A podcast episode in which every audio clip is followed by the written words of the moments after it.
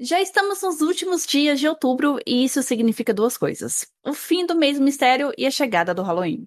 Reuni o pessoal da casa para me ajudar a recomendar conteúdos que unam o melhor dos dois mundos: mistério e sobrenatural.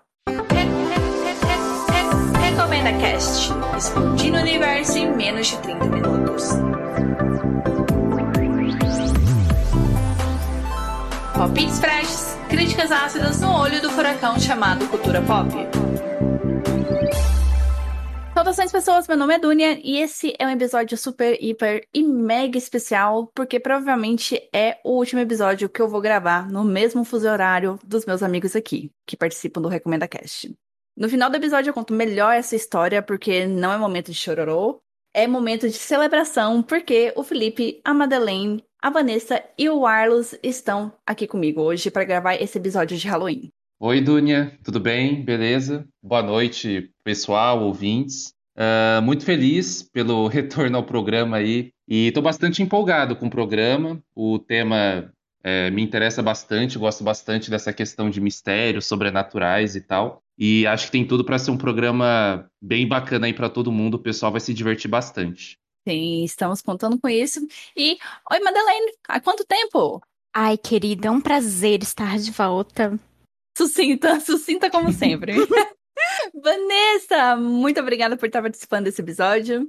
Ah, com certeza, né? E esse, essa temática de Halloween, com certeza é um dos meus favoritos, né? Dos episódios que a gente costuma gravar.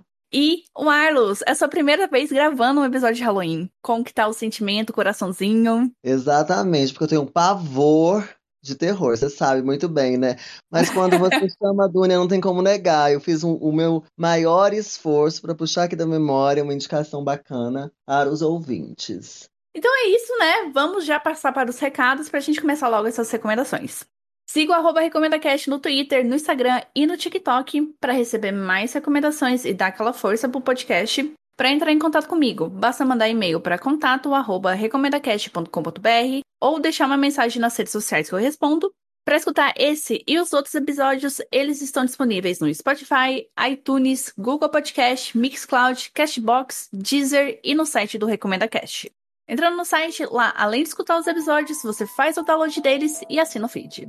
Então, sem mais delongas, simbora começar o episódio de Halloween de 2022 aqui do Recomenda Cast. É isso aí! Uhul! Uhul! Chegou a hora! Hora!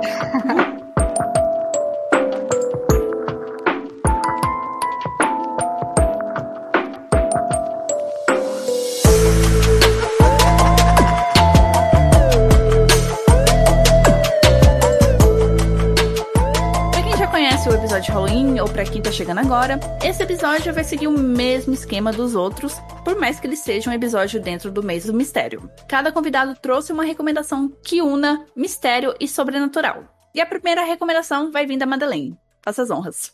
Oi, gente, muito boa noite. Hum, recomendações tenebrosas para vocês. Então, a minha recomendação é um filme. Inclusive, é um filme até novo. É o Maligno. Nossa, ótimo! E para facilitar, né, já tá até no, no HBO, no aplicativo da HBO. Então vocês podem entrar lá e assistir, porque esse filme ele é ó, incrível. É, se eu não me engano, parece que ele é produzido pelo James Wan, não é? Ou ele é produzido pelo James Wan, ou ele é dirigido. É enfim, dirigido. Qual... É ele mesmo. É, enfim, qualquer coisa que tem esse diretor é, é muito boa. Ai, se bem que não. Tem a maldição da chorona. Então, então retiro o que eu disse, nem tudo é tão bom assim. Mas esse filme, ele é bem legal. Uma recomendação top. É, é, conta a história de uma moça. E ela tá lá, tá lá vivendo a vidinha dela e ela tá grávida. Coitada, ela sempre perde os bebês dela. Ela nunca tem sorte com as, as gestações dela. E aí um dia ela chega em casa, ela tem uma briga com um namorado. E o namorado, ele faz parte da famosa tribo Bate na Vaca, sabe? Não sei se vocês entenderam. Hum? Não. Ele faz parte da tribo. É, ele, ele dá uns tapas nela, gosta de dar uns, ah, uns tá, cacete tá. nela.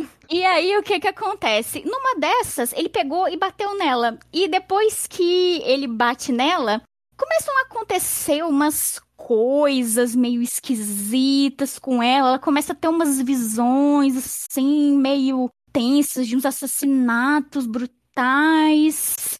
E aí eu sei que à medida que a história vai se desenvolvendo, você não vai entendendo muita coisa, sabe? Mas eu sei que quando o meu ciclo final desse filme ele é assim, apoteótico. Quando você vai ver o que que tá acontecendo, você fica. "Ah, Meu Deus, é uma coisa que você. Sabe, tipo, eu já tinha entendido mais ou menos o que que tava acontecendo, mas eu não sabia que era aquilo, sabe? E assim, tipo, em nenhum momento o filme te entrega, assim, tipo, as coisas de, de mão beijada, sabe? Nem nas minhas mais remotas conjecturas eu ia imaginar que ia ser o que, que era ali o, o- as motivações das visões e do que tava acontecendo. Eu não posso dar muitos spoilers, porque se eu falar muita coisa da trama, eu vou arruinar a experiência da galera. Mas, assim, vão lá e confiram, assista, esse filme vale a pena. E ele é recente, Madeleine? Ele é. É, ele tá no HBO. Não, diga assim, a, a produção dele, ele é de que ano? Se eu não me engano, talvez ele seja do final do ano passado, mas ele é muito recente, muito recente mesmo. Se ele não é do final, 2021. É, se ele não é, deve ser do final, ele é do final do ano passado, então. Eu achava que ele era bem do inicinho desse ano. Mas ele já tá em plataforma de streaming. No HBO vocês já encontram, então vão lá e se deliciem com essa obra. Esse filme é fantástico. Vocês já assistiram ele, além da Mad? Cara, não vi, não vi. Fiquei com medo. Assistam. Assistam. Ah, é. Pra mim não diz muita coisa, né? Porque eu tenho medo de tudo, então. Eu não sei se a Madeleine vai concordar comigo, mas eu, eu dei mais risada nesse filme do que eu senti medo. Sério? Sim, porque tem umas coisas assim que.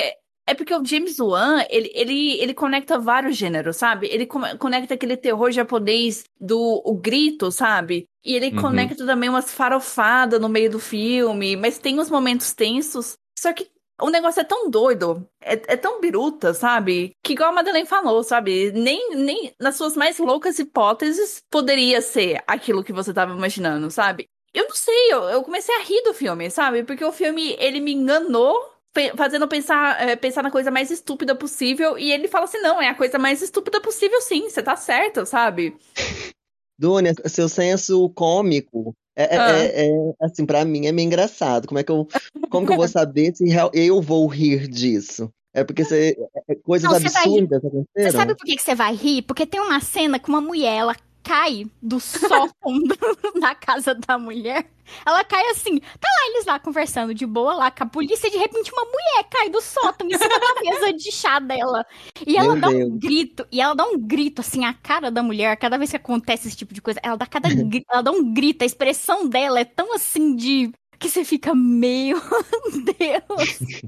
E, e esses, e são nesses momentos what the fuck que você fica, gente, o que que tá acontecendo? Sim. É amaldiçoado? Como é que é o mesmo nome? É Maligno. maligno. Ah, não, maligno.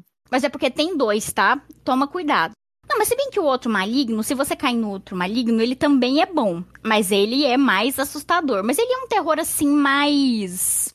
Ele é um terror mais assim, misturado com drama, sabe? Ele é um terror assim mais real. É um terror. Esse maligno que eu tô falando, ele é um terror de criancinha psicopata, sabe? Esse que eu tô vendo aqui é de 2021, então é o que você tá. O que você disse. Que você É, é um que é. O pôster dele é todo preto em vermelho. Isso. Uma mulher Sim. com a cara assim, bem assustadona, sabe? Assim, É, é esse mesmo. Eu salvei aqui na minha lista pra assistir. Mas pode colocar o outro maligno mesmo, que ele também é um filme interessante. Mas, o Arlos, você tá, você tá Hum. perguntando do meu senso cômico? É o seguinte, é porque a coisa é tão, é tão, é tão pastelona, chega num nível tão pastelão, sabe? Tem uma luta na delegacia que você não acredita. Então você não Uhum. fica com medo, sabe? Porque você sabe que, aqui- que aquilo ali... Tudo uma grande palhaçada? Exatamente. Na verdade, pra mim, essa parte da luta na delegacia, gente, quando eu vi aquilo, eu ficava assim, what the fuck, what the fuck. Aquilo destruiu um pouco do clima que tinha no, no início do filme pra mim. Mas ainda assim, eu me diverti com isso, sabe? Eu fiquei Uhum. pensando assim, gente, ela virou, gente, virou o Neo do Matrix. Exatamente. Tudo. Exatamente isso, sabe? O, o filme, ele começa com uma pegada meio Stranger Things, sabe? Porque ele começa num Já não laboratório começa e... bom, né, gata? Oi? Então já não começa bom, né? Não, para. Rolou. Eu tô defendendo o filme, não Stranger Things. Ai, desculpa, gente. É, mas ele tem uma pegada meio Stranger Things, porque começa num laboratório, tem uma criança lá, sabe? Eles estão fazendo uns testes na criança, aí você fica, que merda é essa? E não é a cena de crédito, sabe? Mas a- a- aquela cena inicial que vai mostrar o nome do filme, do diretor, dos atores. É, a- é- ela é toda tensa e o pior é que, tipo. Porque eu revi o filme depois, sabe? Quando você vai ver, aquilo lá dá um tanto de spoiler. Mas dá um tanto Uhum. de spoiler se você lê assim o que tá escrito. Não leiam. Não leiam. É, é verdade, não leio. não, mas mesmo, mas mesmo que lê, eu acho que igual eu falei, tipo, tu tem uma hipótese, mas é, o- você não imagina que a hipótese ela vai ser apresentada pra você da forma que ela foi colocada. Uhum. O olho assim chega a regalar assim, gente, mas não é possível que era isso. Mas, Madeleine, você tava falando do filme meio que tirar um pouco essa. Por exemplo, na cena da delegacia, né? Tirar um pouco dessa vibe que você já tava dentro. Eu acho que muito antes o filme já, já me deixou bem claro que não é aquele terror jump scare. Que eu ia tomar susto, que eu ia, nossa, me tremer toda. Não. Eu acho que um, um dos pontos, assim, também é o relacionamento lá do policial com a irmã da, da protagonista, sabe? Que tem um romancinho ali. Tem umas coisinhas meio desnecessárias, eu concordo. Sim, sabe? Então eu já não tava esperando que o filme fosse se levar a sério pra ser um terror, pra te assustar, tudo. Então, quando- Mas o mistério é bom. o mi- Nossa, não, o mistério é fantástico. É muito bom. Vale a pena pelo mistério. E, e e assim, tipo, você tá pensando que, nossa, é algo sobrenatural. Mas não, é algo muito melhor. Aguarde. Muito melhor. Essa recomendação é muito boa mesmo. É, Alguém quer acrescentar mais alguma coisa? Tá de boa, depois eu vou assistir esse filme aí, eu fiquei interessada. É, eu só fiquei na expectativa agora, curiosa. Porque a energia que me deu é que eu, quando era criança, eu ficava super assim, ah, eu não posso assistir Fred Krueger que eu vou ficar perturbadíssima. Aí depois de muito tempo eu assisti, cara, coisa mais, coisa mais absurda, coisa mais fora de série, assim, ó. O, eles, ele, ah, os efeitos especiais, né? Eu fiquei, ah, não, Uhum. gente, tô com medo disso aí, cara. Não, mas eu adoro o o Fred Krueger, o Jason. Ai, eu amo essas bagacerices dos anos 80. É maravilhoso. Não, hoje também eu amo, sabe? Mas antes, quando eu era bebezinha, eu morria de medo, né? Mas hoje tô ótima.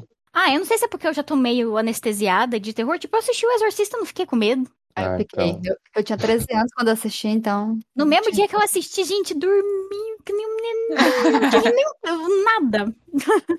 Ai, ai. Não, mas olha só, vou, vou me justificar aqui pra vocês. Eu fui muito aterrorizada quando eu era criança, viu? A- As pessoas, elas pegaram muito pesado comigo. E, inclusive, eu parei de assistir filme de terror porque eu acho que eu tinha 11 anos de idade. Acho que era 11, eu tava na sexta série. Um cara, porque eu sou evangélica. O cara, na igreja, ele passou um documentário pra crianças, assim. Eu tinha 11 anos, eu assisti um documentário sobre execuções, e isso, tipo assim, é uma coisa real, né? E aí mostrava todas as, hum, várias, vários tipos de execuções no, no mundo. As Eu pessoas assisti isso morrendo. aí também, é horrível.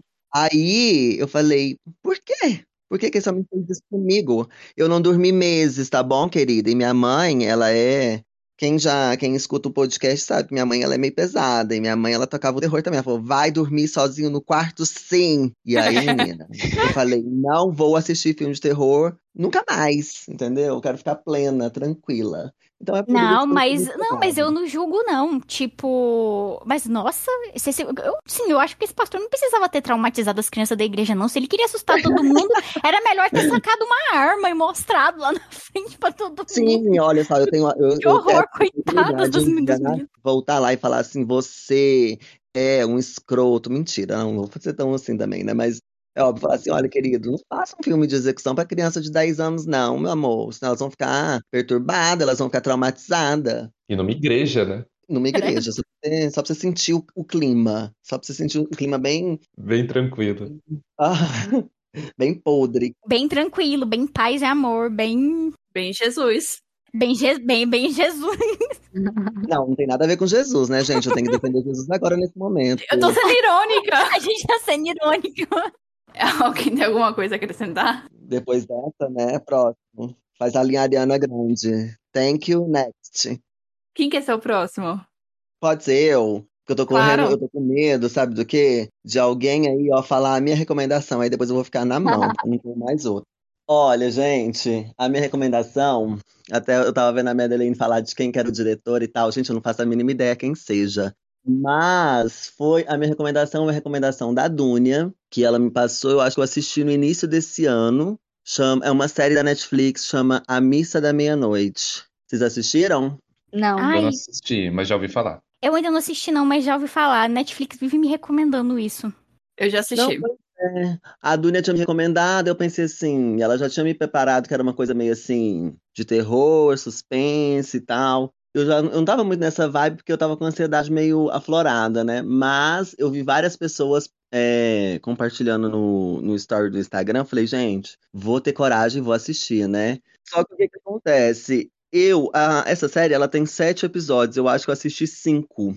Porque chegou um ápice ali que é isso que vocês já conheceram de mim e eu não consigo. Tem coisas que eu não dou conta de passar esse pavor todo, né? Aí quando a série tava começando a, a chegar lá no clímax dela, no ápice, eu falei, gente, eu preciso de uma pausa. Quando eu tiver melhor, eu continuo. Não terminei, então não sei como é que é o final da série, mas é uma série que ela vai se desenvolvendo com esse esse mistério mesmo, assim, de é uma vai falar de uma história de um padre que vive de uma de uma comunidade na realidade que vive numa ilhota bem pequena e que esse pessoal eles são muito devotos. Então eles têm, eles são bem conservadores mesmo, sabe? Eles eles agem de uma forma muito metódica. Então tem toda aquela questão de costume, né? É, o cenário é muito bonito da série também, porque é um Sim. lugar muito pequenininho, e aí essas pessoas elas convivem ali e tal. Eu não sei o que que eu vou poder dizer para o que que é spoiler, o que que não é, mas enfim.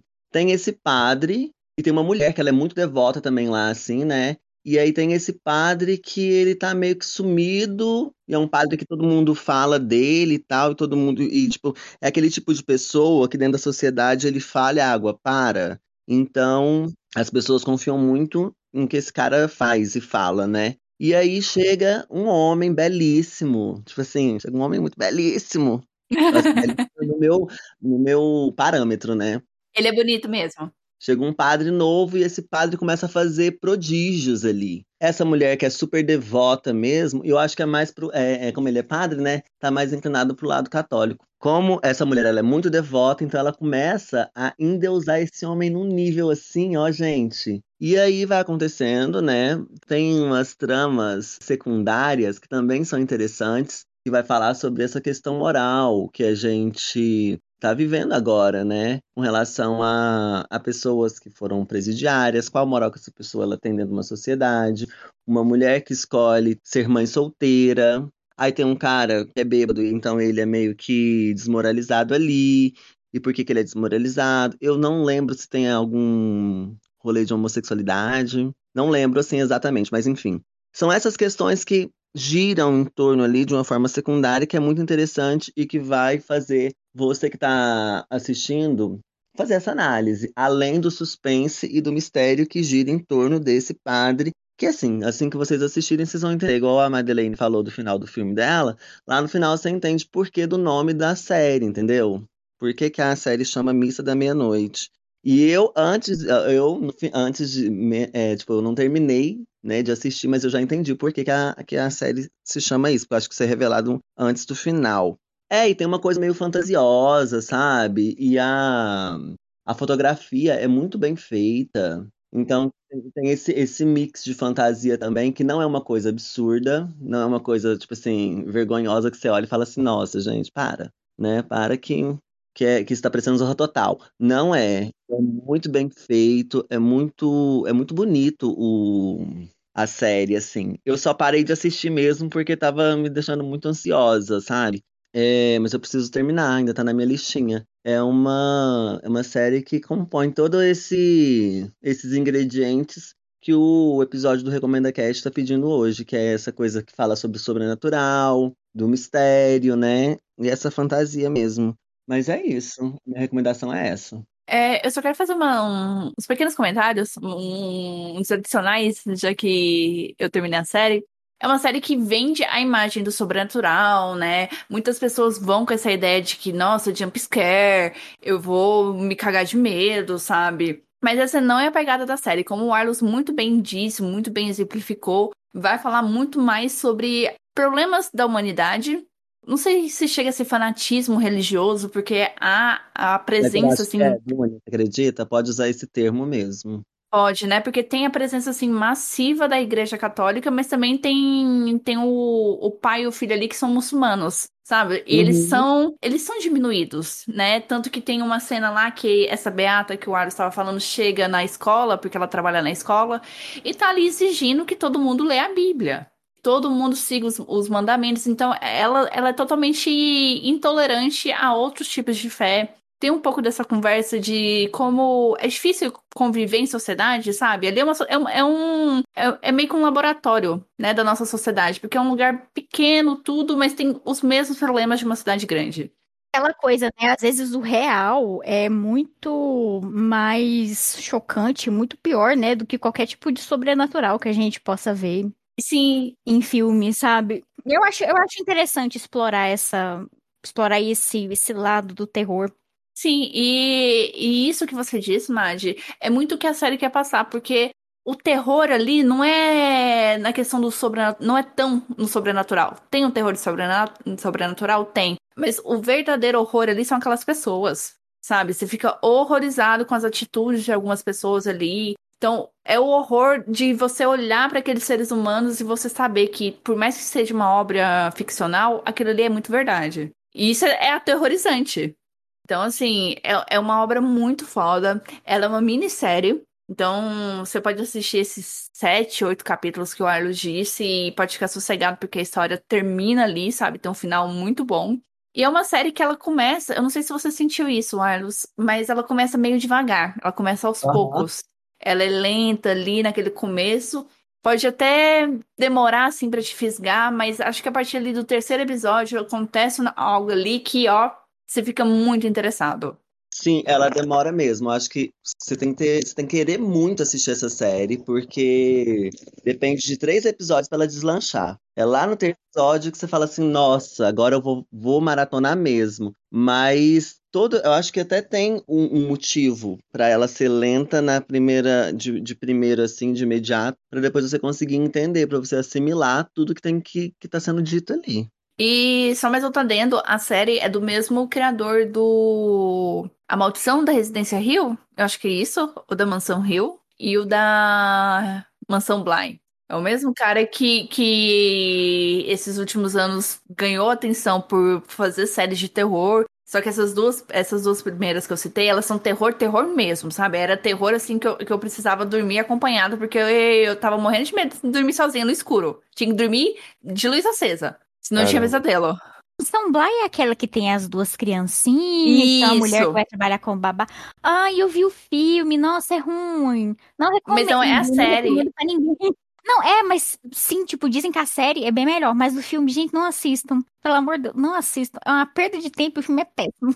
Tá, tá o conselho da, da Madalena. Assista a série e não assista o filme. Mas é, aí o Missa da Meia-Noite é, é terror, mas é um terror mais tranquilo, sabe? Comparado às outras obras, às outras obras dele. Eu só acho interessante é, esses, essas histórias, essas narrativas, em que, mesmo tendo assim, um elemento mais fantástico, terror, que lida com a questão de comportamentos humanos, sabe? Eu sempre gostei muito disso. Sobre como as pessoas reagem, como elas se comportam em determinadas situações, sabe? Igual no caso aí tem a questão do fanatismo religioso, né? De tentar controlar as pessoas tudo que lida com isso, né, com que tem essa questão de comportamento humano, eu acho que é muito interessante, sabe? De Você vê, me chama muita atenção, sabe? Nossa, então acho que você vai adorar o A Bruxa, porque o, o filme A Bruxa, ele tem uma pegada muito nesse, nesse esquema. Tem ali um elemento sobrenatural, mas é ali o que o bicho pega mesmo é são as pessoas. É, eu me lembro que, tipo, a primeira vez que eu assisti o filme A Bruxa, eu não gostei muito, não. Mas a segunda vez que eu assisti, que eu comecei a notar certas coisas, eu pensei, gente, eu meio que passei a olhar o filme com outros olhos, sabe? Ele é meio paradão, mas na segunda assistida você vê que o filme é uma joia. Eu acho que o que eu mais tirei desse filme, A Bruxa, foi que ele é um terror, só que ele fala muito sobre a questão da castração da mulher, sabe? Da mulher sendo colocada num papel e ela não pode sair daquele papel. E sendo que é um filme que passa o quê? Em século XVII? XVI, sabe? Passa muito tempo atrás. Mas vocês sabem qual que é a ironia desse filme? É que, tipo, eles foram expulsos da comunidade deles porque o pai dela, ele era tão conservador, mas tão extremista ali dentro daquela. Ele era tão conservador e tão extremista dentro daquela crença que ele era extremista até pra galera da vila. Aí ele pegou e, e aí a galera pegou e convidou ele a se retirar dali. Nossa, eu não lembrava disso. Caramba. E, e pra você ver que, tipo, durante, durante o filme, você nota que ele era uma pessoa. Cada pessoa ali vai apontando ali meio que, tipo, um pecado. No caso dele, era o da hipocrisia, porque chega um momento em que eles estão passando fome. Aí ele pega um negócio de prata lá, acho que um, um garfo, um copo, sei lá, pega e vende. Só que ele não fala pra ninguém que ele pegou e vendeu. E aí a mãe acusa a menina de roubo. Sendo que tinha. E ele não pega, não fala nada. Deixa a mulher acusar a menina de roubo. Simplesmente, simplesmente deixa, entendeu? Uhum. Ou seja, e, e ele não fala nada. Ou seja, ele prefere deixar ali o pau comer, aí ele perder aquela imagem de, de santo, de, de, de religioso que ele tem. Mas ele foi expulso do lugar lá porque ele era extremo até para aquela comunidade mais conservadora, tipo conservadora, digamos assim. Nossa, você falando isso, eu lembrei, realmente tem isso, deles serem expulsos, né? Aí eles vão ser isolados, tudo. O que me pegou mesmo foi a questão da bruxa. De fato, tem uma, tem uma bruxa, mas assim, Aham. ela não é o, o, o principal ali. Gente, esse filme A Bruxa é um que tem um, um bebê que, que, ele, que ele é levado. Sim. Isso. É esse ah, mesmo. não, eu já assisti, só que tem muito tempo, eu não tô lembrando de quase nada que vocês estão contando aí. Mas ele é aquele que tá na Netflix? Aham. Tem, tem na Netflix. É, o Arlos, eu acho que esse filme, assim, você vai gostar, só que ele, é- ele é meio aterrorizante. Sabe? Tem uma parte ali no final, Tem que assistir especificamente. meio-dia, né? É, exatamente. Ai, realmente. Ai, o Black Phillip. É, exatamente. Eu tenho pesadelo até hoje com ele. Black Phillip. Que que é O Black Phillip. Ah, minha querida, o Black Phillip. Nem te conta. Gente, eu tenho pesadelo até hoje com ele. Quando eu, eu, eu penso em alguma coisa aterrorizante, de repente vem a voz dele na minha cabeça. Eu fico, puta que pariu. Alguém quer comentar mais alguma coisa? Não, eu só, eu só quero dizer que eu acho que eu não vou assistir esse filme mais. Não, mas não é tão assim, não. Não é um, não é um jump scare, mas é algo que, tipo, você não você realmente não espera o que acontece, sabe? Bacana. Quem quer ser o próximo? Ah, pode ser eu. É, bom, gente, vamos lá. É, o meu filme, eu acho que ele é o menos, o de menos terror de todos que foram falados até agora. Eu acho que é o mais soft, tranquilamente, atendendo aos meus padrões, né, de, de cagão e tal. Mas é um bom filme. É, ele é um filme relativamente recente, é, que eu acho que muita gente já assistiu. Não sei se todo mundo aqui viu, mas acho que uma outra pessoa deve ter visto. E que ele me surpreendeu positivamente, assim. Eu fui assistir, eu não esperava muita coisa e eu gostei bastante, assim, principalmente ali do final e tal. Que é o filme Aniquilação, de 2018. Eu assisti esse. Eu assisti. É, pois é.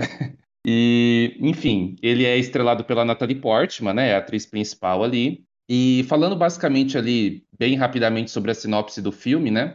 É, ele conta a história da Lena, que é uma bióloga casada com um militar, que é interpretado pelo Oscar Isaac, e que após ele ir em uma missão do governo para investigar ali um incidente estranho numa determinada região ali isolada, ele acaba desaparecendo, né? Ele não volta mais. Enfim, aí algumas coisas acontecem e tal, e a, a Lena acaba indo para essa região para tentar entender o que está acontecendo, né? Enfim, por que, que o marido sumiu e, e acaba se juntando à equipe para entrar nessa área e inve- investigar os segredos que essa região esconde. Enfim, aí a história basicamente ela se desenvolve a partir disso, acontece muita coisa. Eu acho que se eu ficar entrando muito no mérito, vai acabar até dando spoiler e tal.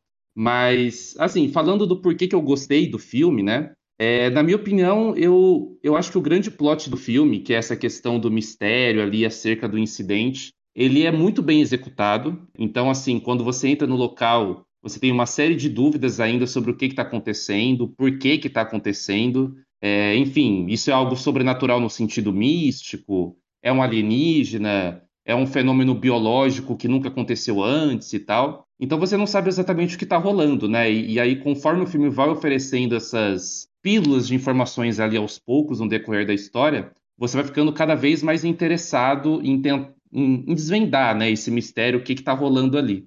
De maneira geral, eu gosto bastante da, da direção do filme. Eu acho que o ambiente ali da floresta é, é, é bem filmado. Eu acho que ele passa esse ar de imprevisibilidade do que vai acontecer.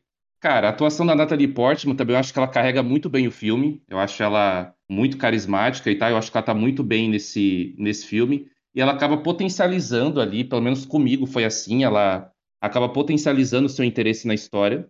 E eu gostei do plot twist também que tem na história, né? Tem um certo plot twist ali no final, é, na época eu lembro que assim algumas pessoas até criticaram, né? Eu tenho uns, alguns amigos que não gostaram e tal e acharam clichê e piegas e tal. Mas eu, eu particularmente gostei, assim. Eu acho que dentro das produções de ficção científica que a gente tem hoje em dia, eu acho que ela entrega bem, assim. Eu acho que ela entrega uma trama interessante e pelo menos para mim o desfecho ele foi bem satisfatório, assim, sabe?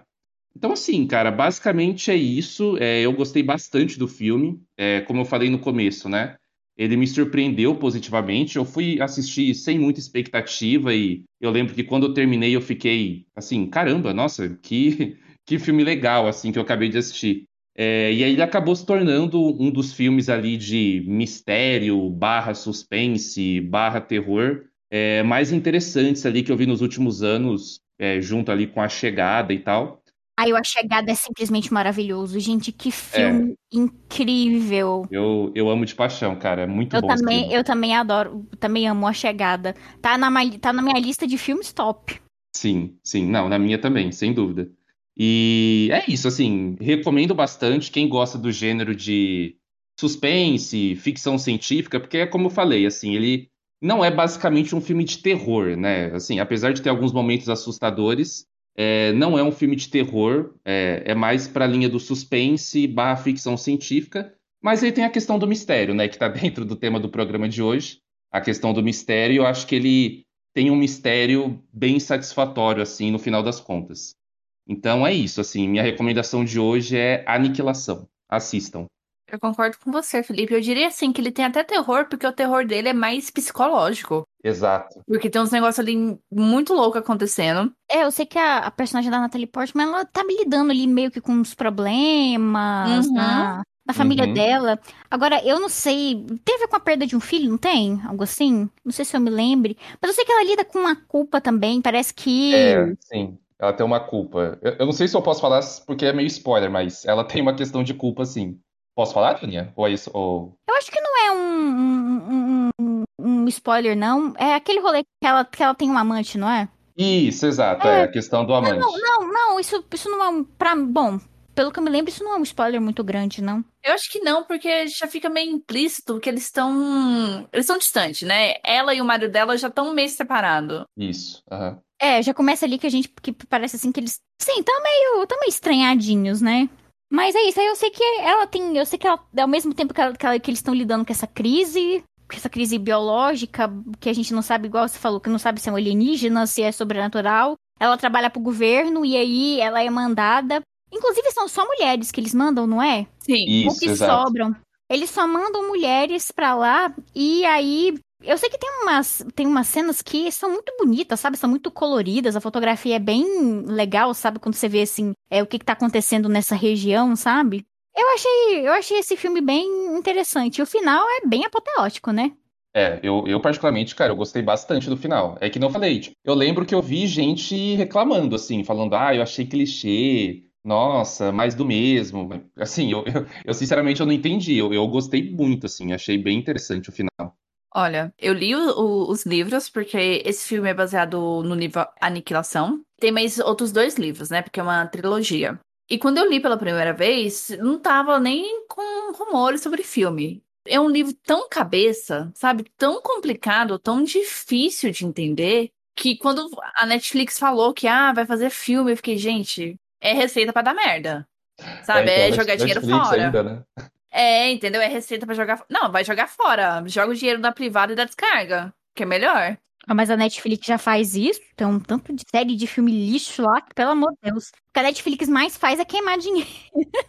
Sim, mas esse aqui ia ser. Eu... Esse aqui era pessoal, porque eu gosto do- dos livros, por mais que eu não entenda muito bem o que tá rolando ali. Mas era uma história muito difícil de adaptar. E o diretor é o diretor do Ex Machina, né? Deus Ex Machina, é o nome do filme? É, acho que sim. É Ex Machina. Aquele da robozinha. Isso, esse mesmo. Tem aqueles efeitos especiais bem diferentão, sabe? Mas muito bem feito. É, é, esse filme é bem legal também, esse, esse Ex Machina. Não, não, eu só ia falar que esse filme tem o Oscar Isaac também, né? Ele também atua no filme. É o queridinho do diretor. É o queridinho Aham. do diretor, o queridinho de Hollywood, o queridinho de todos nós. Verdade. Então, quando chegou essa notícia de que esse cara, esse diretor, ia adaptar esse filme, eu fiquei, nossa, tem chance de ser bom. Quando saiu o filme, eu assisti. E assim, eu já fiquei feliz porque eles conseguiram pegar o cerne da história e transformar em alguma coisa visual. Que, pelo, pela narrativa, é muito complicada. Porque você não sabe muito bem o que tá acontecendo ali, porque é tudo muito confuso. A, a personagem da Na- Natalie Portman, né? Ela tá indo nessa missão. E ela é, eu não sei qual qual grupo dela, mas acho que é o grupo 19 e o grupo do marido dela foi o anterior e pouca gente voltou nesse local. Então é pessoal pra ela, mas ela também quer descobrir o que que tá acontecendo ali e aquele lugar começa a afetar elas. Então assim, no livro você sente isso, você sente meio que a pessoa perdendo o senso de realidade. Você não confia muito bem nos relatos dela, porque ela pode estar vendo realmente coisas estranhas ou ela pode estar só pirando. Então, o fato do, do diretor conseguir criar isso, sabe, traduzir para uma, pra um- de uma forma visual que faça sentido, eu achei fantástico. Eu, eu já saí no lucro e realmente o filme é muito bom. Uhum. É, você que leu o livro, assim, é uma pergunta meio capciosa, né? Mas o, o- o livro você acha melhor que o filme, ou não? Tô no mesmo nível ali. Eu acho que o, o livro ele é melhor porque ele, ele deixa coisas mais abertas para Uhum. as continuações. Tem mais coisas ali que vão ser desenvolvidas nos próximos livros. O filme ele precisa ser mais conciso, né? Porque tudo bem você pensar em franquia, mas é sempre bom delimitar muito bem ali, sabe? Ter um final fechadinho, não deixar a ponta solta. É o dilema do entretenimento moderno. Você tentar agradar o, o que lê o livro, mas também tem que agradar o público mainstream, sabe? A ideia, você tem que entregar uma ideia coesa. É, você tem que entregar algo coeso, mas ao mesmo tempo aberto para talvez ter uma continuação. Então é difícil, sabe? Então o livro, o livro ele acaba sendo mais aberto, ele trabalha mais elementos, sabe? Ele trabalha muito questão de não é metáfora, eu esqueci, simbologia. Uhum. Ele é muito mais psicológico. É um livro assim que se você for pegar pra ler e achar que nossa, vai ser pura ficção científica, sabe? Ação e não sei mais o que, não é isso. Tá muito longe disso. É, e o- no filme, cara, tem cenas, é, agora que eu tô puxando a memória, tem cenas, tipo, muito boas, né? Tem uma cena da. Assim, eu não vou falar exatamente a cena, mas tem uma cena que acontece com a Tessa Thompson, né? Você sabe quem é a Tessa Thompson? A... Aquela atriz do Thor Ragnarok, né? A, a Valkyria. É, isso, a Valkyria. Tipo, cara, é muito linda essa cena, né? Tipo, muito bonita. O, que nem você falou, a simbologia, o significado e tal. E você perceber como aquele lugar tá afetando ali as, as pessoas que estão naquela, naquela missão. É, assim, é, é, é muito bom, assim. Eu realmente, agora que eu tô lembrando do filme, tipo, o filme vai melhorando mais ainda da minha cabeça, assim. É muito legal. Eu, eu não, nunca tinha assistido esse filme, nem sabia que tinha um livro. Eu também nunca assisti, também não sabia, mas eu fiquei especialmente interessada no livro, né? Porque eu sempre fui mais fã do livro, sabe? Mas eu também fiquei é, com vontade de assistir o filme. Mas você falou aí do livro, fiquei animada, sabe? Mas o filme é bacaninha, vale a, como- vale a pena. É, vale sim. E tá na Netflix, né? É bem tranquilo, tá na Netflix. Sim, e os livros são todos traduzidos, os três já foram publicados Três aqui no livros? é, são. São três livros e já foram publicados aqui no Brasil. E, a- e as edições são muito bonitas, viu? As capas. E eu acho, Arlos, que você ia gostar desse filme. Porque ele não é tão aterrorizante. Se você gosta de pirações, sabe? Coisas malucas, acho que você ia curtir. Não, você sabe que eu gosto de piração, né? Eu gosto. Então esse é o filme pra você, porque ele tem. Então, Here We Go Everybody. Porque eu tinha pensado sobre a. Vocês estão falando, tô pensando, gente, será que eu assisto? A bruxa já não vai assistir mais. Entendeu? Eu pensei. assim, Eu já, eu já tava precisando, vi, vi aqui que tem os dois na Netflix, né? Aham. a bruxa quanto a aniquilação. A bruxa eu já não sei, não posso prometer. Mas o Aniquilação, ele tem umas cenas, tipo, a fotografia dele é muito bonita. Tem umas cenas que, tipo, são realmente muito visualmente de encher os olhos, sabe? Tem umas coisas bonitas nesse Aniquilação. E igual a Dunia falou, tipo, tem umas coisas muito bonitas e também muito simbólicas, sabe? Então, é, eu acho que vale a pena o tempo investido nessa obra. Vai fundo. Acho que você vai gostar. Tá bom, depois eu conto pra vocês. É, Vanessa? Então, a minha indicação é um filme que chama Cascavel. Ele é de 2019, ele tá na Netflix. Ele é mais na categoria de suspense e crime. É um filme curto, é uma hora e vinte e cinco. O que me interessou nessa história foi mais a, a questão, aquilo que eu tinha comentado antes com vocês, né? Que eu gosto do- da questão humana e de comportamento humano diante de situações complicadas. Então é mais nesse sentido, é porque assim a história é sobre uma mãe, né, com a filhinha, uma criancinha de uma menininha de uns mais ou menos uns oito aninhos ou um pouco menos. Então elas estão é, na estrada, né? O pneu do, do carro fura, né? Em um momento lá, num lugar isolado. E aí, nisso que ela vai. Ela mesma vai tentar trocar, né? Esse pneu aí. E nisso a menininha dela sai, né? Do carro. Fica ali, né? Em volta, assim, brincando ali, né? No matinho. Então, acontece que uma cobra, né? Que tava por ali, pica a menina. E aí a menina já começa a gritar ali, aí a, ela, a mãe dela já para, já assusta, já vai lá acudir ela. E aí ela começa a desesperar, porque sem, sem poder usar o celular, o carro, ela não tinha trocado ainda, sabe? O pneu, elas estão isoladas ali, sabe como é que é esse negócio de veneno de cobra, né? Muito rápido, ainda mais em criança, né? Nossa, o que aconteceu com esse povo aí, é aquele rolê, né? Não existe nada que não possa piorar, né? Porque, hum, coitada. Aí a Lady Murphy está, está dominando, a Lady Murphy é dominante aí. Pois é, aí de repente aparece uma, um trailer, né? E não tinha esse trailer ali, não tinha, entendeu? Era um, lugar, um local isolado. E ela olha se tá ali o trailer, né? Tá, beleza, né? Ela achou estranho, mas enfim, ela foi lá, né? Pra pedir ajuda, né? Tá, tem um trailer e tem uma pessoa, vou lá. E aí nisso, na hora que ela entra, ela chama assim, ela, a primeira vez ela não vê ninguém, mas ela vai chamando, de repente aparece uma mulher toda sinistrona, assim, sabe? Assim, Clássico. Aparece ali a, a mulher, assim, que não é a idosa, uma mulher de, sei lá, eu acredito que ela deve ter uns 40 e tantos anos, assim. Aí ela fala, ah, você pode me, aj- começa, você pode me ajudar, né? Minha filha foi picada, isso e aquilo e tal. Ela se oferece assim um papel pra ela, né? Eu tô aqui imaginando, ela oferece assim um papel pra ela e fala assim: vamos fazer um pacto? Quase isso. Ai, que horror! Ai, que horror! É quase isso, Madeleine, só que ela não fala nada, não. Ela só pega a menina e fala assim, ah, ah, que bom, né? Você tá com sorte, não sei o que. Fala. Ela fala pouco, na verdade. Essa mulher, ela pega a menina nos braços e leva lá pra um, pra um cômodozinho mais, mais ao fundo, assim, do trailer, né? A mãe da, da menina vai terminar, né, de trocar o pneu rapidamente, enquanto essa mulher vai ajudar, né? Ela disse que vai ajudar, que ela, que ela tem ali como, né?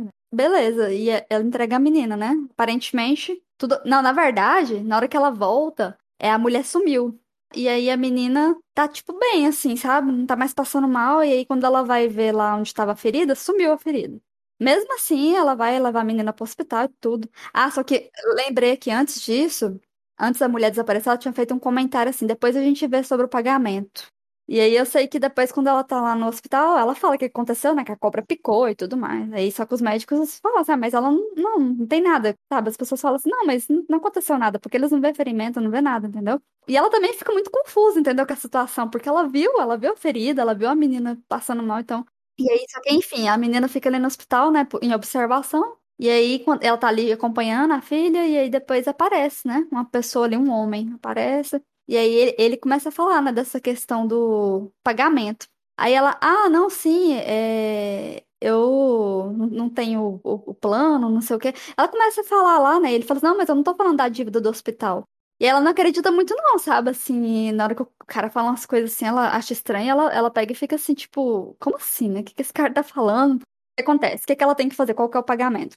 É uma vida pela outra. A filha dela, pra, pra viver, ela vai ter que matar alguém. E tem que ser uma vida humana. Não pode ser animal nem nada. E se ela não matar, e ela tem até o pôr do sol desse mesmo dia. Por isso que ela fica assim, incrédula com ele, né? Assim, quando ele começa a falar Uhum. essas coisas, né? Ela acha aquilo muito absurdo. E aí, agora você você vê, né? Essa mulher fica muito desesperada. Muito desesperada, porque é a filha dela, né? E ela, tipo, vai matar alguém, entendeu? Assim, sabe? Então, não é uma coisa simples de se fazer, sabe? Mas enfim, ele fala assim que ela pode escolher quem ela quiser, não interessa. Só isso, tem que cumprir que tem que até, ser, até o pôr do sol. Nossa, e aí é, é essa, essa tensão do filme. A tensão dela buscar uma pessoa pra, pra matar, pra poder salvar a filha dela, pra filha dela viver. Depois ela encontra com outras pessoas ali, sabe? Que aparece do nada, assim, olha pra ela, encara, fala umas mensagens estranhas pra ela. E depois ela vai pesquisar também na internet, né? E tudo. Então ela vai descobrir que essas pessoas que ela viu já morreram, sabe? Que isso? É, que são tipo fantasmas das pessoas que foram assassinadas, que também passaram por uma situação que nem a dela, só que essas pessoas foram as vítimas de outras pessoas, que também tiveram que fazer a mesma coisa, né? Matar alguém pra poder salvar, né? Ai, que delícia! Então, além de você estar nessa situação horrível de ter que matar alguém, você ainda vai ter que lidar com um monte de espíritos obsessores. Ah, que maravilha! Que presente, que combo maravilhoso, que combo delícia! Eles, eles se mostram como eles morreram. Assim, a princípio eles aparecem normais, na verdade. Como se fosse uma pessoa Aham. que estivesse sendo normal. Mas aí pensa que não, aí, tipo, ah, vamos, vamos supor, a pessoa morreu, sei lá, com. Uma facada no bucho. É, aí aparece. Ou na- com ferimento, esse ferimento depois aparece. Ela, e ela vê, né, que aquela pessoa tava, morreu, entendeu? Só que depois, quando ela pesquisa na internet, ela vê as fotinhas das pessoas que morreram ali de forma estranha, que- ou que desapareceram. Nossa, estou tendo umas vibes muito sexto sentido desse rolê. Então ela, ela, pensa- ela vê, né, que é muito verdade aquilo ali e que realmente ela vai ter que, né, levar adiante, né? E aí é isso, ela vai buscar, né?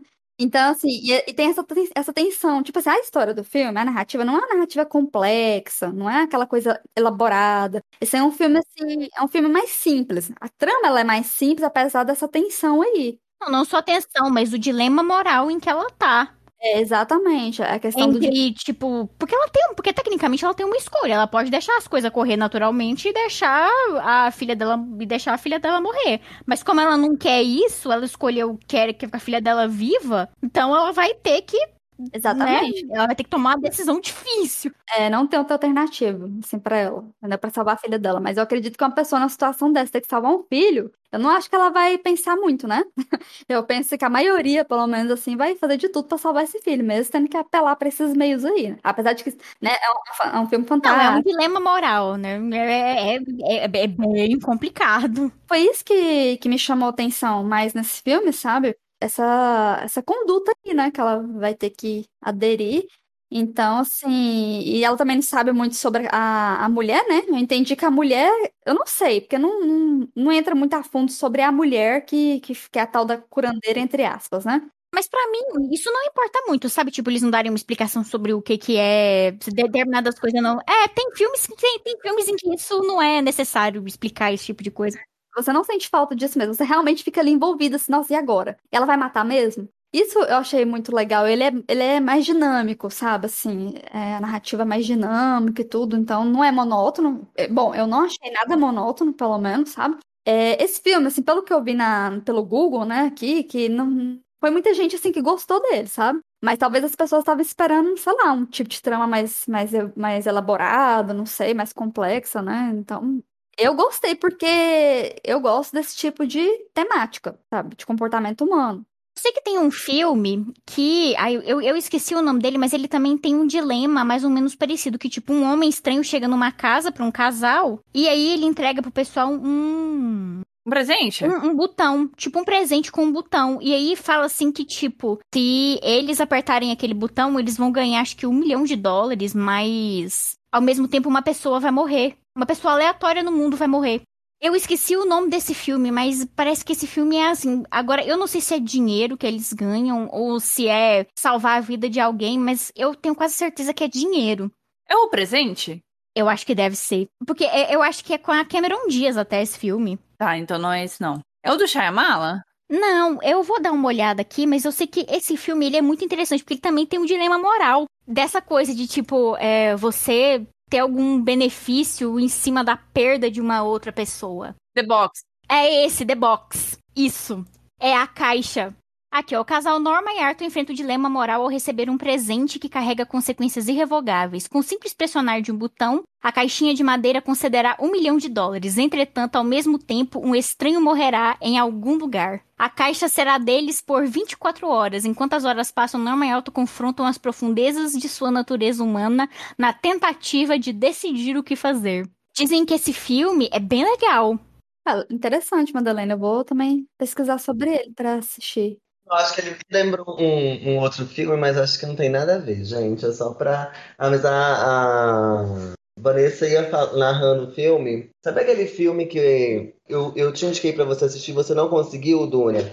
Que tem o Tom, Tom Holland, Ah, que sei. um cachorro. Ai, o Diabo de Cada Dia. Dizem que ele é muito bom. É bem pesado esse Ele é filme. bom, eu achei ele muito bom, mas é, ele tem toda essa. Ele tem todo esse. esse- A Vanessa foi contando, e esse filme, O Diabo de Cada Dia, também tem toda essa. Eu acho uma coisa meio pesada, assim, ó. Eu, eu saí pesadíssima. E eu fui Aham. escutando e pensando, gente, tá parecendo demais essa mesma. Não que seja a mesma história, né? Mas assim, é uma narrativa mais ou menos parecida. Você diz na questão de tensão, tudo, porque o Diabo de Cada Dia não tem terror, né? Não tem algo sobrenatural, é mais drama. O terror desse filme é, é, tipo assim, é a atitude do ser humano, né? Como que o ser humano consegue ser é, pavoroso, inclusive. É, cara, esse filme Diabo de Cada Dia, o, o Robert Pattinson, cara, ele fez um vilão muito bem, assim, porque eu odiei cada minuto que ele aparece na tela, assim, sabe? Tipo, não, de, não que ele tava atuando mal, mas assim, odiei no sentido, tipo, da pessoa desprezível que ele era, tá ligado? Tem, esse filme tem umas cenas muito pesadas, realmente muito pesadas. E eu assisti também, ele não é terror exatamente, mas é umas cenas assim, cara, de embrulhar o estômago. É bem pesadinho. Mas é muito bom, é muito bom, recomendo também. Gente, vocês não estão entendendo. Eu tava. Nisso durante a pandemia, eu fazia parte de um grupo de umas sete pessoas. Aí nós combinamos de cada um recomendar um filme. E aí a pessoa recomendava, a gente assistia, comentava, e depois a pessoa outra recomendava, né? Gatas, foi só o primeiro que recomendou e eu fui a única que caiu no golpe. Eu fui a única que assistiu esse filme aí, inclusive. E aí eu fiquei só o ódio, porque depois eu recomendei uma coisa e ninguém assistiu. Eu saí do grupo, inclusive. Louco. Nossa, paia. Pai, pai, o que fizeram com você?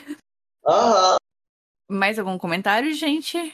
Da, da minha parte do Cascavel, eu achei interessante a, a premissa, é, essa questão de esse dilema moral, né, de até que ponto o ser humano é, pode ir ali para salvar uma vida, mas ao mesmo tempo você vai tirar outra. É, qual é o poder que você tem sobre isso, né? Você praticamente você tá brincando de Deus, né? Tem, tem vários filmes que têm essa, essa temática e, e passam uma mensagem bem interessante. Então, eu, eu fiquei bem interessado, assim. Eu pretendo assistir, sim.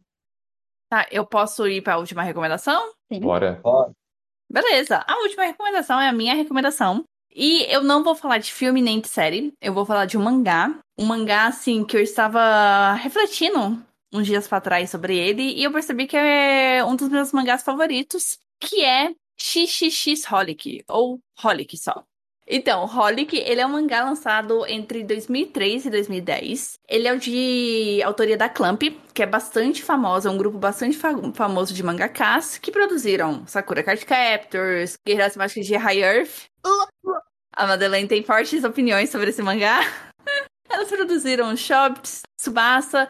E assim, qual que é é o cerne das histórias da Clamp? A questão do poder da amizade, são os personagens que são muito ingênuos ou são extremamente otimistas, você não tem senso de perigo na história, tudo se resolve no final, sabe? É um conto de fadas que você sabe que no final ali vai dar tudo certo. Então, conforme a idade foi chegando, eu comecei a, a ficar meio assim. Eu não consigo mais comprar essa ideologia delas. Aí eu encontrei Holic. Holic, ele vai totalmente na contramão de tudo que a Clamp já tinha produzido. Porque Holic, primeiramente, não é voltado para o público infanto-juvenil, que essas obras são. Holic é voltado para o público adulto. E ele tem drama, ele tem comédia, ele tem vida escolar, como a maioria das histórias da, da Clamp tem, só que o principal tema dele é o sobrenatural. E o sobrenatural dele se baseia no folclore japonês. No começo da narrativa do mangá, eles são. A história, a história é montada em casos. Casos onde os personagens vão investigar, e esses casos têm ligações com lendas, com criaturas, com sabedorias e crenças japonesas. Tem alguns momentos que vira algo bastante dark, mórbido, e eu gostei bastante disso. E qual que é a história do mangá? A história é sobre Watanuka Kimihiro. Ele é um estudante de ensino médio e que desde criança ele teve que aprender a cuidar de si mesmo porque ele perdeu os pais muito novinho. E como ele não queria ser um peso para as pessoas que estavam obrigando ele ali, ele aprendeu a cozinhar, passar roupa, ir no supermercado, limpar a casa, ele sabe tudo sobre tarefas de casa. Só que o Atanuki, ele é amaldiçoado. Ele atrai e é perseguido por espíritos. E esses espíritos só ele que vê. Então, assim, isso é um prato cheio para ele passar vergonha no meio da rua, no colégio, sabe? Porque ele fica ali brigando com os espíritos, enxotando espírito, gritando pro nada, sabe? As pessoas ficam assim, nossa, que cara doido, né? O que, que ele tá. Que, que ele tá aprontando? É performance? É arte, né? Então, assim, por causa desse comportamento dele, todo mundo ali não entender, não ver esses espíritos, ele ficou muito isolado. E quando a história começa, ele já meio que aceitou essa sina dele de ser perseguido por espíritos. E durante um dia que ele estava sendo perseguido, ele acaba encontrando a loja da Yuko, que é conhecida como a Bruxa das Dimensões. A loja da Yuko, ela existe para conceder desejos se o preço adequado for pago. E quando eu falo assim, preço, eu não tô falando de dinheiro, não tô falando de money. Eu tô falando de favores, eu tô falando de objetos, os objetos assim mais esdrúxulos do mundo, porque tem pagamento em forma de cadeira de bebê, tem forma em forma de ovo de pedra. Sabe, a Yuka, assim, é meio doida. Você não entende como que funciona o sistema, o sistema monetário lá na loja dela. Então, a Tanuki chega lá, ele descobre que essa loja só existe, só aparece, na verdade, para as pessoas que têm um desejo para ser realizado, e o desejo dele é parar de ser perseguido pelos espíritos. E aí Yuko fala assim, ó, eu consigo conceder esse desejo, só que não vai ser de imediato. Ele vai ser um desejo que demanda tempo, e por conta disso, o pagamento é que você comece a trabalhar na loja comigo. Então, o Atanuki, ele, ele vira meio que o faz tudo ali da loja, já que ele sabe mexer com cozinha, ele, ele sabe fazer as compras do supermercado, ele sabe lavar, passar, ele vira a dona de casa ali da, da Yuko. E com esse contato do Atanuki com a Yuko e esse envolvimento do Atanuki nesses casos que envolve os outros clientes da Yuko, ele começa a entender como é, esse contato direto com os espíritos, com criatura, com parte do folclore japonês, muda a sua visão de mundo. Então, Holic, ele me chamou a atenção porque ele traz preceitos morais em forma de histórias sobrenaturais. Uma coisa que a Yuko sempre fala ali é que o que é bom ou ruim é determinado por você. E não é porque a coisa não é humana, ela é sobrenatural, quer dizer que ela é ruim por mais que tenha o sobrenatural ali nos casos que a Yuko e o Atanuki lidam, a maioria dos males que chegam ali nos clientes da Yuko não é causado por um, um, ser sobrenatural. É causado pela própria pessoa, sabe? A própria pessoa causa o mal e o sobrenatural ali é só uma ferramenta. E tem vários casos que, que são representados por isso, que tem um caso onde tem duas irmãs gêmeas e uma tem ciúme da outra, e a que tem ciúme começa a desenvolver um poder onde tudo que ela fala acaba machucando ela, sabe? O poder das palavras. Tem outro caso também que é da pata de macaco, que fala muito sobre a ganância, porque tem a lenda de que quando você vai quebrando os dedos da pata de macaco, você pode realizar um desejos. desejo. É, eu já vi desse rolê mesmo. Então é a questão da ganância, porque ela vai quebrando um, aí ela vai quebrando o segundo, sabe? E aí ela vai, ah, por que, eu não posso quebrar o terceiro? Ah, né, já deu tudo certo até agora, vamos quebrar o quarto. Eu acho muito fantástico como que Holly pega o sobrenatural para mostrar os males, os defeitos, né, os problemas sociais do mundo. E outra coisa também que eu achei muito interessante, uma coisa muito foda, é que também, além do folclore, ele usa também a questão de provérbios, sabe? Conhecimentos antigos, aquele conhecimento que é passado de, de vó para filho, de filho, que vem de gerações, onde o pessoal não tinha tanto conhecimento, não tinha tanta tecnologia, você não acredita. Tem uma história que a Yuko fala que tem um provérbio que lá no Japão não se pode cortar a unha durante a noite. E o Atanuki não leva isso a sério, né? Porque onde já se viu isso, né? Não cortar a unha durante a noite. Aí quando ele vai cortar a unha, ele acaba sendo atacado por um espírito e no final a Yuko fala que essas sabedorias antigas que são passadas por gerações, elas podem parecer bobas, mas elas têm um fundo de verdade. E o fundo de verdade é que, porque antigamente não tinha luminosidade suficiente para você fazer atividades à noite. Então você podia se machucar cortando unha.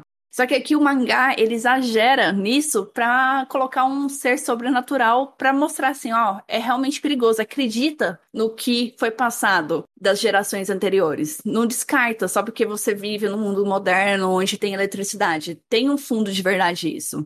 Então, Holic, nossa, eu amo esse mangá. Eu já li esse mangá cinco vezes. Só que o problema de Holic é que o maior defeito de Holic, não é nenhum problema, é o maior defeito de Holic, é que ele foi lançado com um crossover com Tsubasa. Então, para você entender o passado do Watanuki e o perigo que a Yuko tá correndo ali na história, você precisa ler Tsubasa. E isso é uma merda, porque Tsubasa é horrível. Tsubasa é uma bagunça. É assim, o inferno na terra, é o pandemônio. E no multiverso da loucura. É, não, é pior que isso. Sabe, é um mangá que eu quero muito que as pessoas leiam, que as pessoas conheçam, porque é muito foda. Só que, como que eu re recomendo um mangá que você precisa ler outro mangá para entender tudo? Mas se você ler até metade ali de Holic, que esse começo são muito os casos, os clientes que a Yoko vai atender, né? Ela e o Atanuki investigando as coisas, descobrindo quem tá por trás ali dos eventos que tá acontecendo. É muito foda. Eu realmente recomendo muito. O Holic é muito foda. É, tirando a parte do multiverso da loucura, né? Funciona muito bem. Então, eu, eu já li uma parte desse mangá. Tem muitos anos, assim, eu li os primeiros, as primeiras edições dele, eu li emprestado de alguém. E eu lembro desse rolê aí também Eu da, acho que a Dunia da, da tinha. Tsubasa. Dunia, Mas- você não tem um acho não? que não foi com a Dunia, não. Isso foi bem Nunca antes. tive. Gente, eu podia jurar que era, que era a Dunia que tinha. Ah, eu acho que é um amigo meu. Na época ele colecionava mangá, acho que ele tinha me emprestado. E ele tinha as primeiras edições. Então eu lembro que eu gostei do, do Holic, assim, achei interessante essa temática dele. Tem esse, esse o sobrenatural aí também, sabe? E, e tem a ver com as pessoas, né? Eu lembro que tinha uma historinha lá, que tinha uma, uma moça que ela, ela mentia muito, sabe? Sim, é uma das primeiras. É isso, porque realmente, é igual eu te falei, eu li os, os primeiros volumes, né?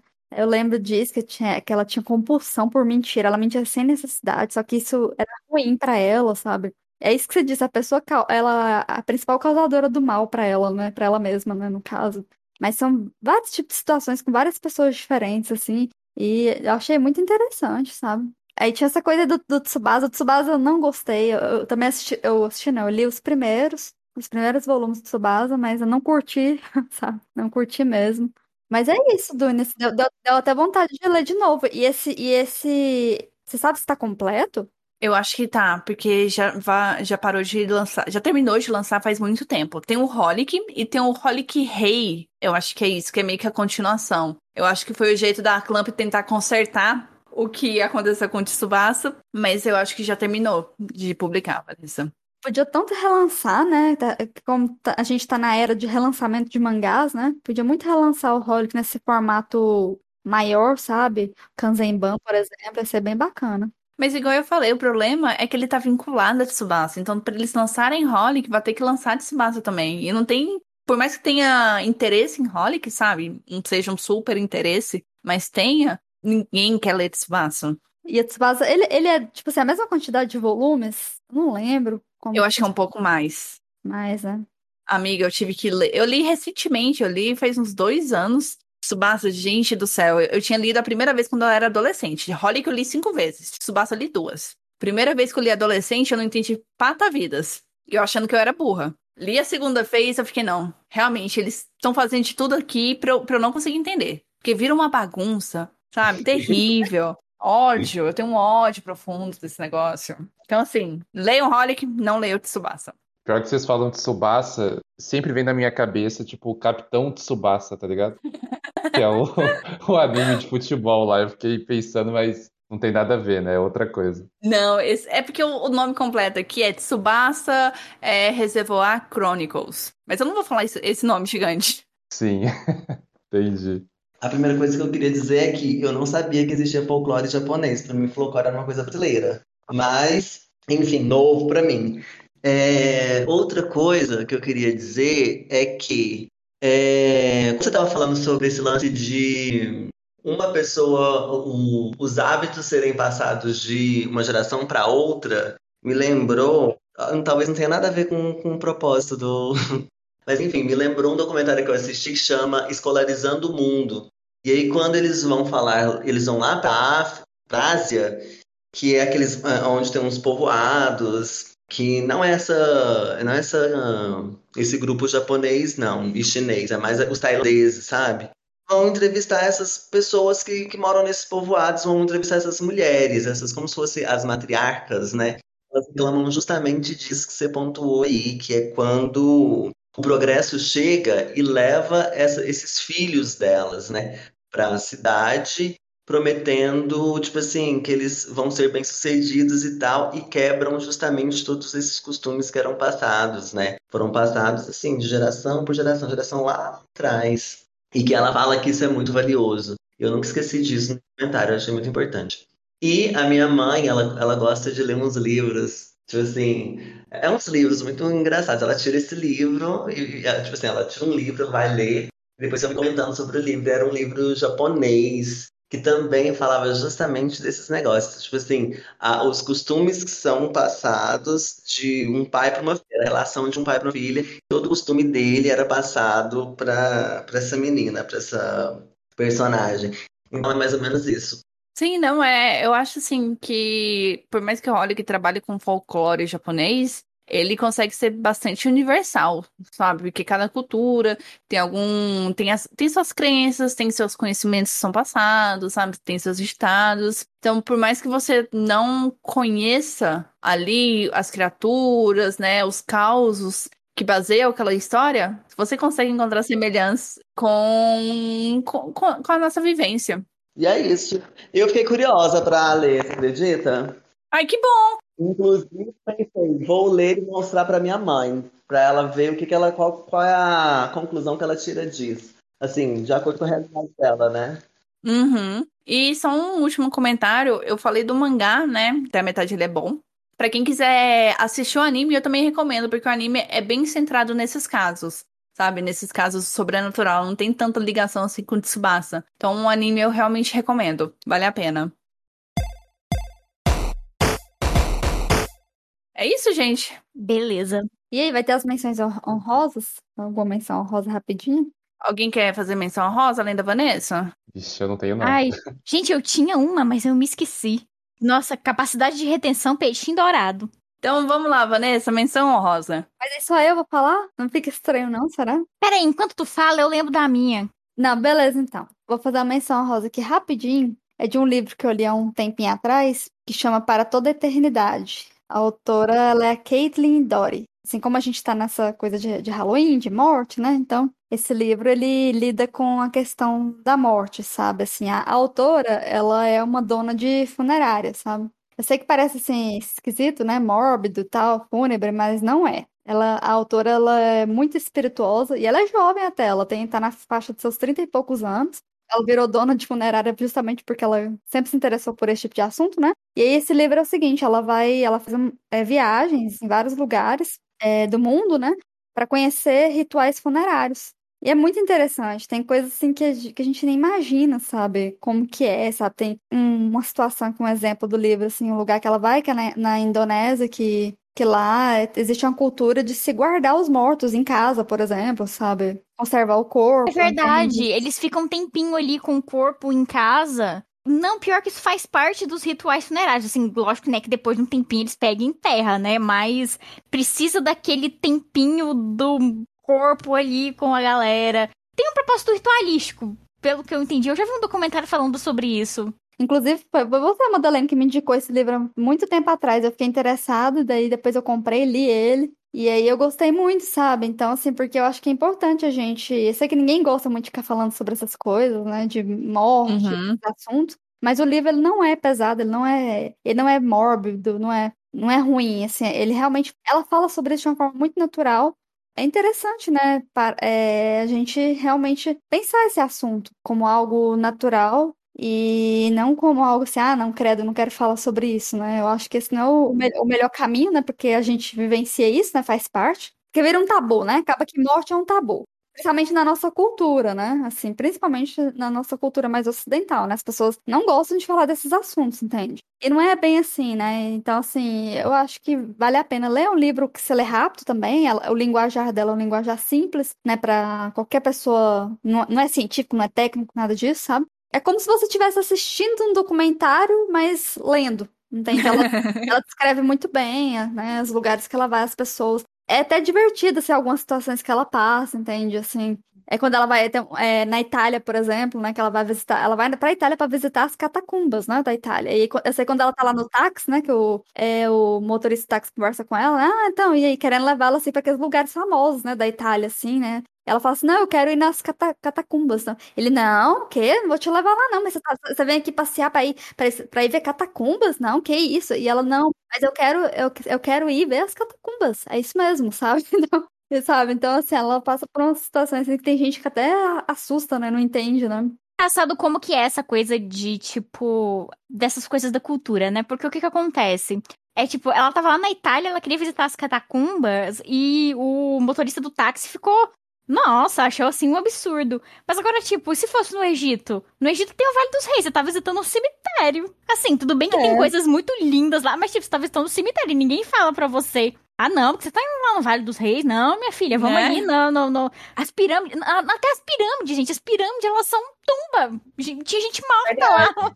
Sabe, você vê, né, como que, como que é essa coisa né, do, dos extremos, enfim, não sei se o meu comentário cabe aqui nessa situação, mas é engraçado a Sim, gente é pensar verdade. nisso. É verdade. Qual que é o mas nome do livro, Vanessa? Para toda a eternidade. É... Madeleine, você lembrou sua... Sim, é uma menção honrosa, Devilman. Inclusive tem a animação na Netflix. E a, e a adaptação da Netflix do mangá é muito boa, porque atualiza algumas coisas que. Porque me parece que ele é do, do final dos anos 60 início dos anos 70. Então, tem uns close meio errado, sabe? O mangá que o anime conserta. Deixa eu ver aqui, outra menção honrosa. Tem o Death Note também, que é bem legal, que é sobrenatural misturado com mistério. Tá na Netflix, a animação. Só que essa, só que o, o, o Death Note, ele tá bem mainstream, né? Deixa eu ver um outro aqui. Ah, tem o livro do Jurassic Park, gente, leiam. Ele tem uma vibe de terror. Ele, ele Olha tem uma só. vibe assim, difer- ele tem uma vibe muito diferente do filme. Porque Ah, tem legal. terror, tem mistério e tem ficção científica. O que é bem interessante o livro do Jurassic Park. Tipo, você, você meio que tem um, um ponto de vista diferente da história, sabe? É, é bem legal. E é isso. Essas são as minhas recomendações. ah, a outra também, Donnie Darko. Interessantíssimo. O livro ou o filme? Não, o filme. Ah, sim, porque tem o livro dele. Eu assisti o filme, eu gostei. Não, mas o livro que eu tenho, que é a versão da Dark Side, ele é meio que só o roteiro do filme. É, eu ia falar isso mesmo, é só o roteiro. quer dizer que não tem o livro mesmo? O livro é, é- Eles criaram o livro que é tipo isso aí. que A partir do roteiro? filme. Ah, Sim. sim, entendi.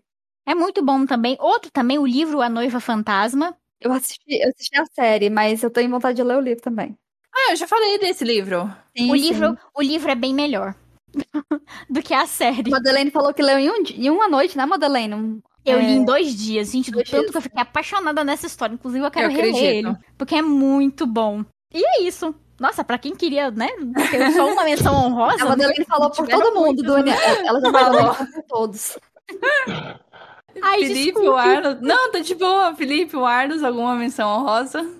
Cara, não, pior que eu não tenho. Tem cérebro pra pensar. Não, ok. Justo. Ai, pe- pera, pera, pera, que eu tenho mais uma. O livro A Mulher na Janela. É, eu, vi, eu vi o filme. O É um mistério top. O livro é muito bom. Eu ainda não vi o filme. Eu quero ver o filme também, mas o livro é muito bom. Eu tenho o livro aqui, muito bom, top. Não, se bem que eu tô confundindo, né? Porque tem a garota no trem, não é? Mas trem- esse Garota no Trem também é bom. Dizem que tem o livro e dizem, e dizem que é bom. Mas também tem a Mulher na Janela, o Isso, mulher na- tem um filme também dessa mulher na janela aí, que ele é até com aquela atriz lá, aquela. É a Amy Adams. Isso, eu gosto dessa atriz aí. Eu, eu assisti, assisti o filme, é muito bom. Mais alguma menção honrosa? Fale agora, os cálices. Não, vou me calar, eu não tenho mais nenhuma, não. Eu ia falar É. uma outra aqui, mas ela é muito ruim. Então não é, é menção de sua rosa. É, é porque assim, tipo, eu tava esperando uma coisa da história e ela tá caminhando por um caminho, por um, pra um vortex, assim, que eu meio que não tô gostando, sabe? Então, Você quer falar ou não? é o Platinum End. Não é muito boa, não. Não Eu sei recomendo nem pra que, que é vocês, não. isso. É, o, é uma obra dos mesmos criadores do Death Note. Ela tem um início bem interessante, sabe? Mas, assim, tipo. Eu, tô, eu, eu parei numa parte que teve um plot twist, sabe? Que eu, sinceramente, não gostei. E parece que esse negócio vai caminhar pra uma coisa assim tão ruim. Eu sei que vai ter anime desse Platinum End. Eu, sinceramente, acho que não vale a pena adaptar esse negócio pra anime, não. Porque pra mim tem um cheirinho de flop. Alguém tem outra menção desonrosa? Será que eu posso fazer uma menção honrosa pra. Mas assim, nossa, você é tão óbvia e tão repetitiva. Mas enfim, é só livro? Não, à vontade. Ah, tá. Eu ia fazer uma menção honrosa pra Elvira. Porque ela tá bem aqui do meu ladinho, inclusive, ó. Tem uma foto da Elvira aqui, ó. Gente, não deixe, não, não deixe esse, esse, essa pérola morrer. É um filme maravilhoso. Eu acho que ela só fez esse filme na vida dela, né? Assim, de sucesso. Não é? Acho que sim. Eu me lembro que eu assisti esse filme, mas a única cena desse filme que eu consigo me lembrar é aquela cena dos peitinhos. é a única cena, é a única cena que eu lembro do Ouvir a Rainha das Trevas, sabe, daquele show meio burlesco que ela faz. Não, eu assisti quando criança, mas assim, aí depois, mais velho, eu fui assistir pelo. Porque tem no YouTube, né, esse filme, gente. Então, assim, é muito fácil. É, eu lembro da, do, do, principal, no momento inicial ali, ela, ela sonhando e tal. E ela, ela trabalhava numa, numa emissora. E aí ela joga o cara, ela dá uma. Ela, ela é bem doidona, ela, ela praticamente bate no cara, joga ele no, no, no como é que é o nome disso, gente? Onde os jornalistas ficam? Na bancada. A bancada. joga, joga o cara na bancada, o dono na bancada, assim, é maravilhoso. Eu fiquei arrebatada quando eu assisti essa cena. Mas é, eu vi, é, é, é, muito, muito divertido. Mais alguma coisa? Eu já falei demais, foi o que mais falei. Você tinha que evitar fazer essas perguntas, porque eu já eu tenho que calar a boca. A, a Madeleine, ela, ela indicou, ela fez 20 menções honrosas que eu contei.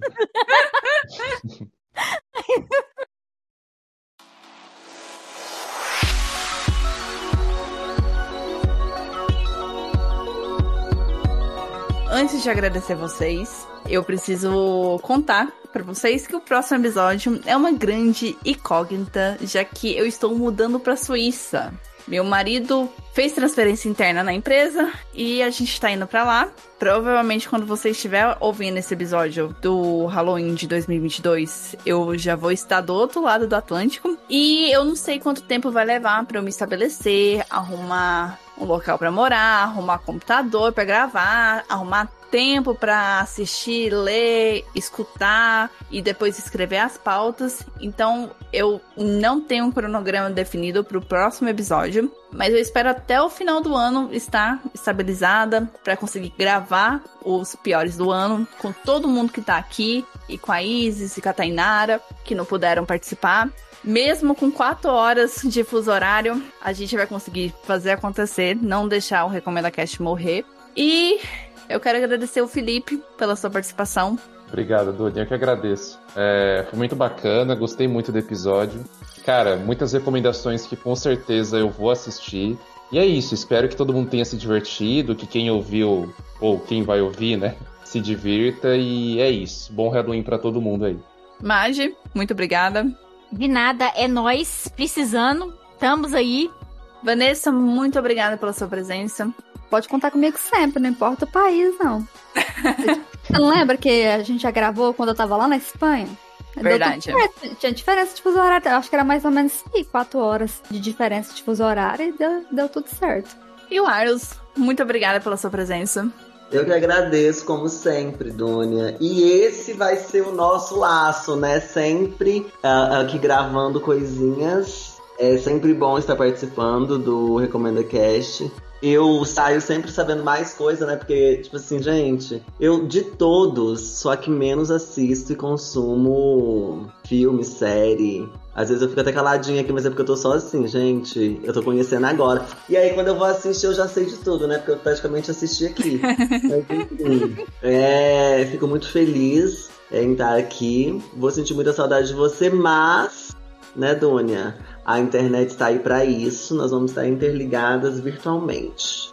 Sim, sim. Não, a internet está aí. E como eu disse, o, o Recomenda Cast só vai mudar de casa. Eu não vou encerrar o projeto, porque eu acredito que eu consigo tocar mesmo estando na Suíça e mesmo estando quatro horas de diferença do resto do cast, eu quero continuar porque é um projeto assim muito importante. Eu acho que agora que ele tá conseguindo alçar voos maiores, sabe? Então eu não quero parar agora. E eu agradeço, né, novamente, agradeço a presença de vocês, eu agradeço a Tainara, a Isis, a Elisa e todo o restante do pessoal que já participou aqui do, do podcast, porque assim, vocês, vocês ajudaram a construir o que, que o podcast é hoje. Ai, eu tô muito emocionada. Novamente, muito obrigada para todos que chegaram até aqui, que sempre escutaram o podcast, que chegaram agora.